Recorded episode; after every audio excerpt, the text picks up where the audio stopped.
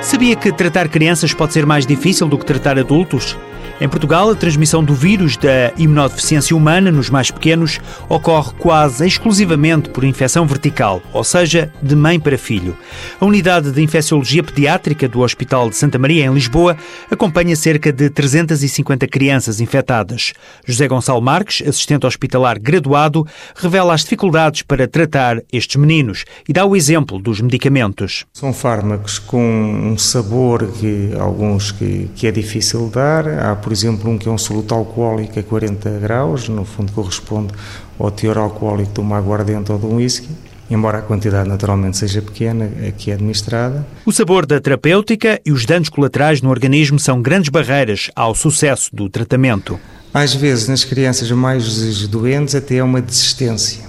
Corresponde a uma fase de depressão em que desistem de lutar e que já não querem mais e que já não aguentam mais. São atitudes que tornam o problema maior, afirma José Gonçalo Marques. O que se vai passando é que o vírus se torna resistente, eh, porque toma uma vez, não toma, toma só um em vez de tomar os três ou quatro que tem que tomar. E lentamente vai aumentando a carga viral e depois de aumentar a carga viral vão diminuir os CD4 e depois é que aparece a doença. Para este assistente hospitalar, a fraca adesão à terapêutica contribui para replicar o vírus. A infecção pelo VIH não tratada tem repercussões no cérebro, eh, no coração, no pulmão, nos rins, na pele, no intestino, há repercussão em todos os órgãos.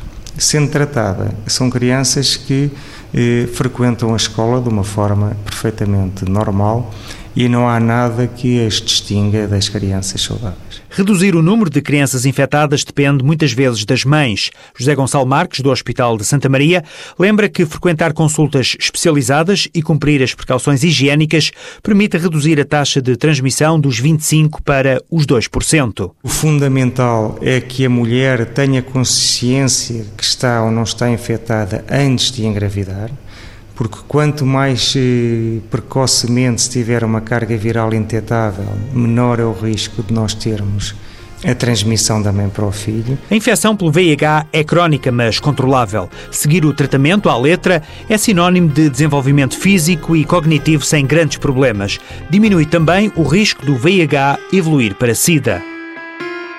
Uma mulher infectada pode ser mãe sem transmitir o vírus ao feto. Se é seropositivo e planeia uma gravidez, fale com o seu médico. Alerta SIDA, uma parceria TSF, Associação Portuguesa para o Estudo Clínico da SIDA, com o patrocínio Bristol Myers Squibb, Farmacêutica.